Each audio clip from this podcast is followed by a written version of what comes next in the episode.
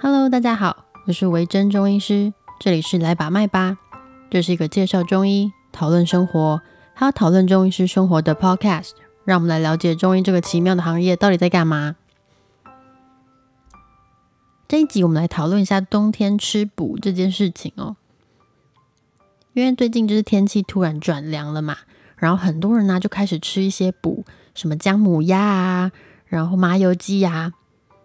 如果你是在外面读书的小朋友，或者是上班族，你可能没有什么时间研究这个。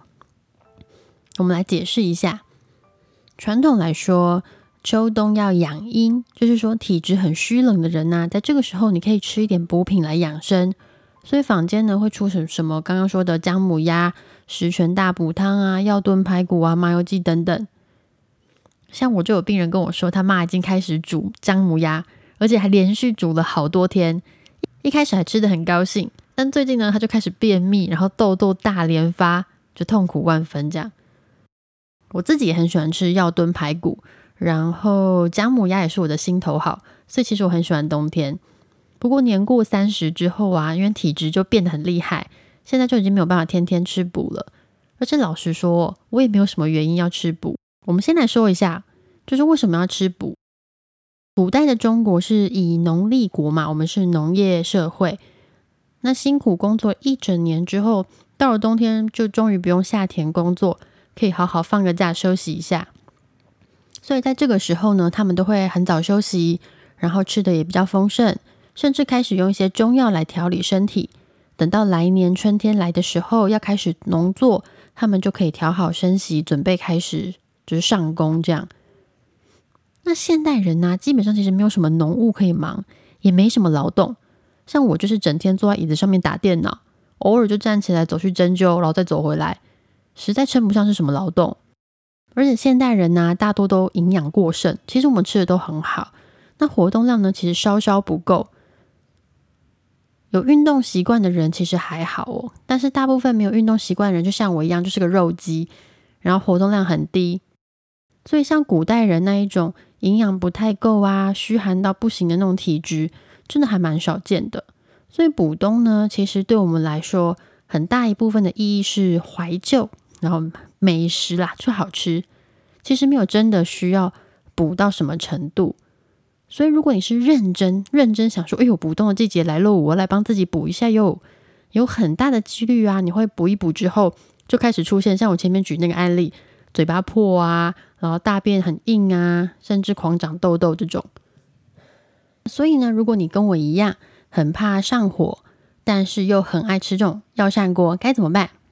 好消息呢是，如果你是在外面买的药膳锅，它多半都调整过口味，浓度不会太高，所以你吃个一两次上火的几率其实还好。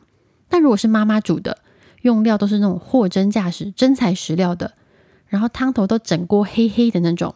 高浓度的补汤，通常我们会建议可以自行调整一下药量或是成分。那身体呢比较容易上火的人，你可以把里面的一些，比如说高丽参啊，改成西洋参，或者是用人参的须须尾巴那个地方就好。然后把一些比较偏热的药都换掉。另外一个比较安全的选择就是四神汤。如果是呃有在听台通台湾通勤第一品牌的人，诶，应该很少人没有听。可能知道前一阵子四神汤因为台通介绍的关系，就是红了一波。那其实四神里面是中药，原本中药包含了山药、芡实、莲子、茯苓，那通常还会加上一些自己喜欢的荤料，像是猪肠或是排骨等等。那四神汤里面的中药呢，都非常温和，不太会让人上火。它的目标是去改善你的肠胃功能，是非常安全的药膳，也是个好选择。如果你是跟我一样啊，喜欢吃重口味的。一定要有那种很重的中药味，那我就建议你可以考虑把吃的频率降低，或是只吃肉汤喝少一点，控制一下那个量。总之呢，对于现代人来说啊，吃补其实真的就是吃心情跟吃气氛的，建议大家浅尝即止。但是因为这个习俗就是很温馨，而且很有意思，我个人还蛮喜欢的，希望大家也不要抛弃它啦。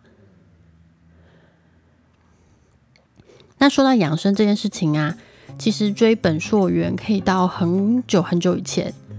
每一种医学呢都有它自己的圣经 Bible，圣经意思就是说最重要的那本教科书，像西医的内科、儿科、妇产科都有，中医其实也有，它是中医世界最古老的一本书，就是《黄帝内经》，简称为《内经》。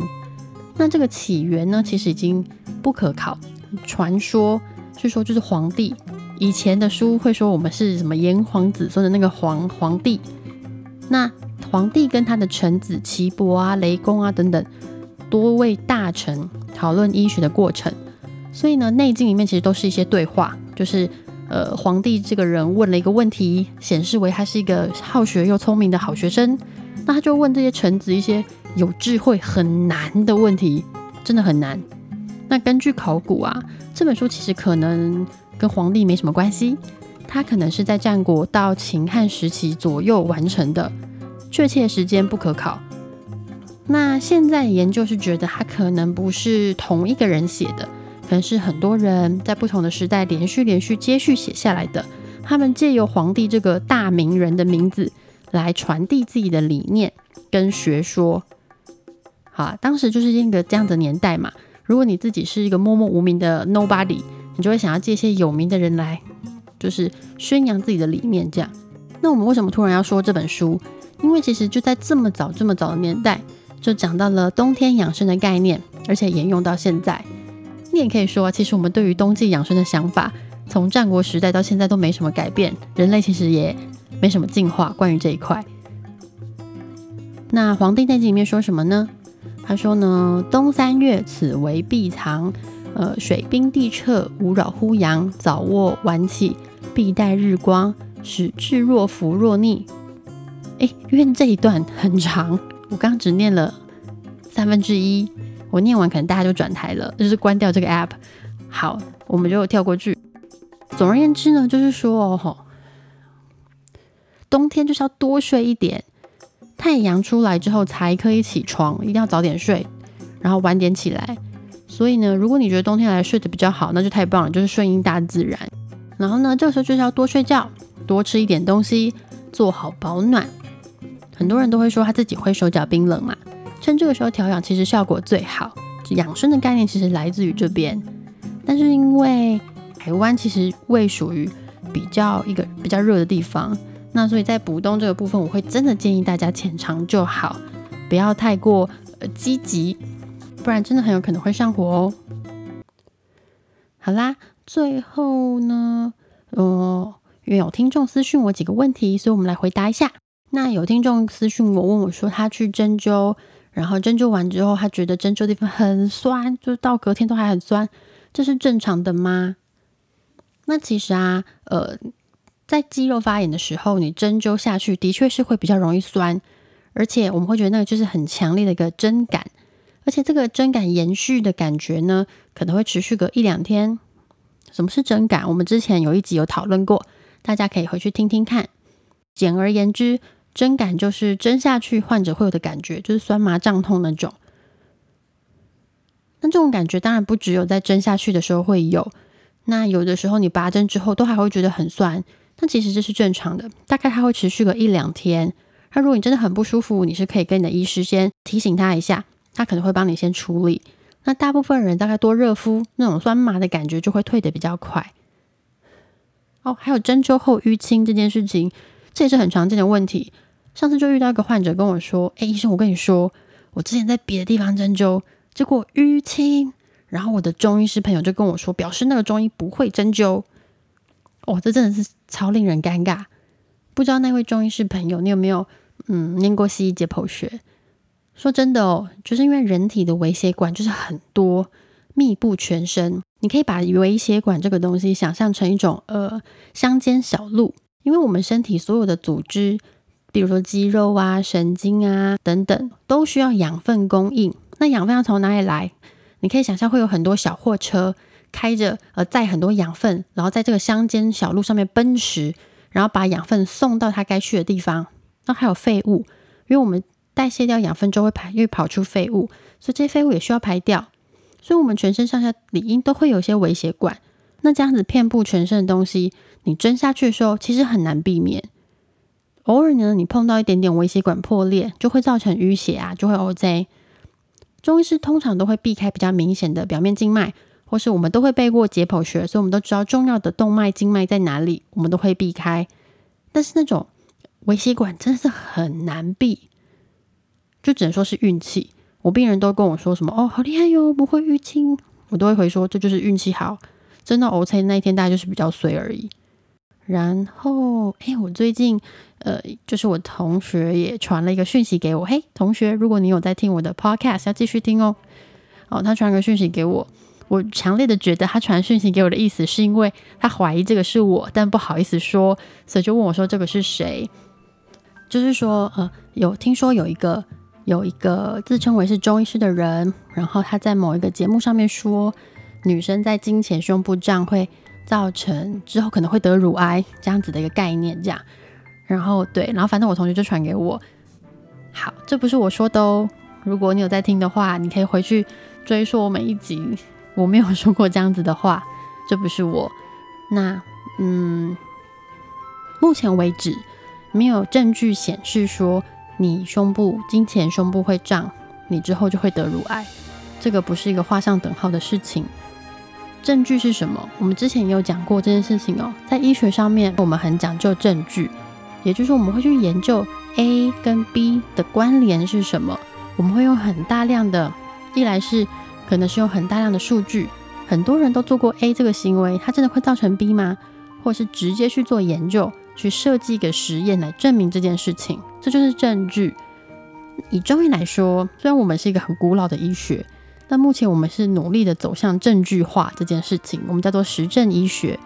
那目前的实证医学是还没有确定这件事情，大部分的中医师呃不应该也不会这么说吧。所以呢，就是。